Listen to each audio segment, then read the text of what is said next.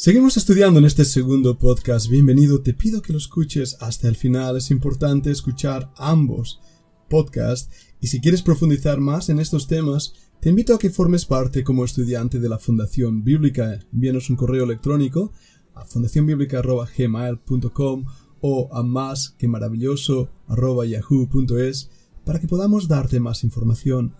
Pero estábamos hablando en el anterior podcast de este neocristianismo, un cristianismo que no tiene a Cristo, es un cristianismo sin Cristo y sin un entendimiento correcto de las escrituras, simplemente movido y potenciado por una serie de rituales mezclados con el antiguo paganismo, las antiguas ideas platónicas y los conceptos filosóficos que hemos estado hablando.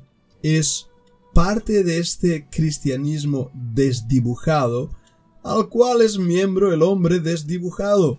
Y todo ello nos da como resultado esta sociedad, esta generación de sinsentido, nihilista, en la cual estamos viviendo y por la cual hemos sido también afectados como creyentes. ¿Cuál es la solución? Bien, toma nota. La solución es Cristo.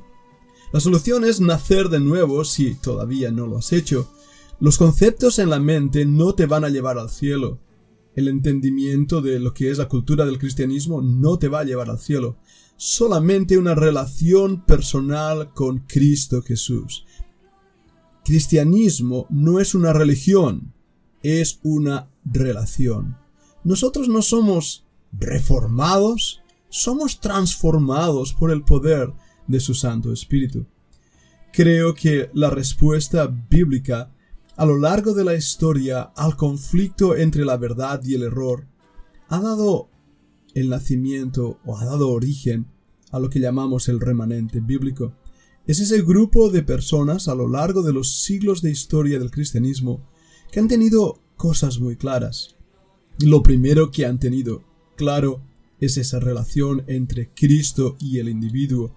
Han conocido a Cristo, su carácter, su manera de ser, su manera de obrar, me pregunto cuántos de nosotros realmente conocemos al Señor Jesucristo de una forma personal. Ha transformado nuestras mentes, nuestros conceptos, ideas, maneras de ver la vida, maneras de ver la familia, maneras de ver la vida y la muerte. Cuando Cristo es el Señor de todo y es nuestro Señor, entonces es cuando nuestra vida cambia.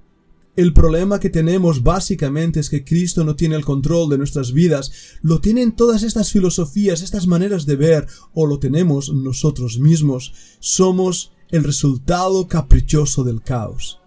Cuando Cristo toma la preeminencia, todo lo demás toma el lugar apropiado. Pero hay algo más en este remanente bíblico, hay otra característica, y ese es que tiene una autoridad de la Biblia. La Biblia es la única norma de fe y práctica. No es la Biblia y el libro del Mormón, la Biblia y las ah, adivinanzas de Rutherford Russell, los testigos de Jehová, la Biblia y Calvino. No, es la Biblia, solo escritura. Era el legado de los grandes historiadores reformados. Sola escritura. El creyente del remanente es juzgado solamente por la escritura. Juzga todas las cosas por la escritura no es juzgado por nadie, porque la escritura es su autoridad en toda materia de fe y de práctica. Esa autoridad de la Biblia le lleva a creer lo que la Biblia dice porque lo dice Dios mismo, y eso le lleva a una comunión con Dios cercana.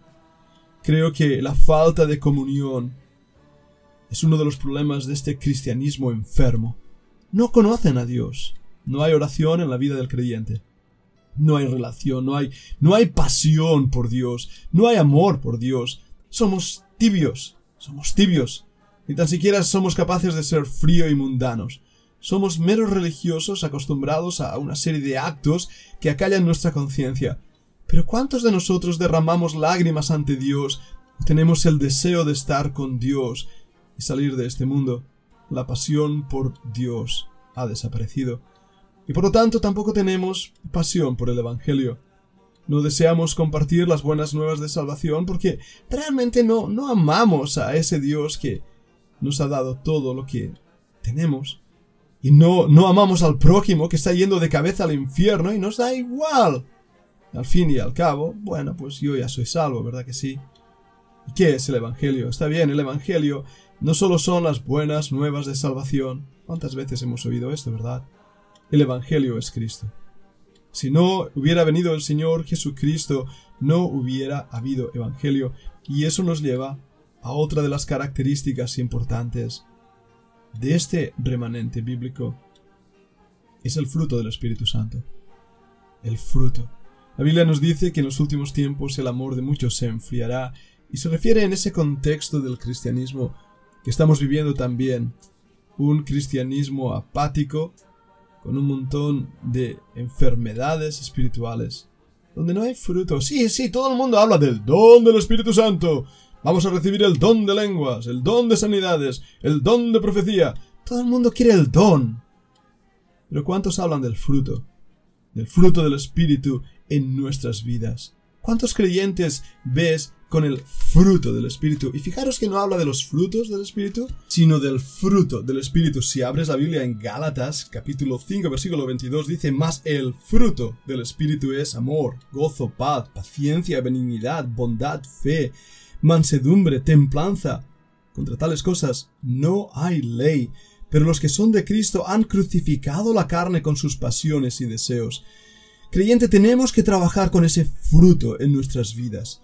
Si no hay gozo, no hay amor, no hay paciencia, no hay paz, no hay benignidad, no hay bondad, no hay fe, no hay mansedumbre, si no hay templanza en nuestras vidas, entonces nuestras vidas no están siendo llenas del Espíritu Santo, como nos ordena en el libro de Efesios, donde nos da ese claro mandato de Dios, capítulo 5, versículo 18. No os embriaguéis con vino en lo cual hay disolución, más bien sed llenos del Espíritu. El remanente bíblico es un creyente dirigido por el fruto del Espíritu Santo, porque el Espíritu Santo dirige su vida. No esta generación. ¿Entiendes? ¿Entiendes, hermano, lo que estamos diciendo?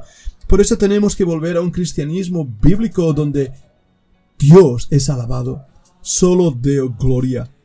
Una de las últimas características de ese remanente bíblico es que busca apasionadamente glorificar a Dios en su vida.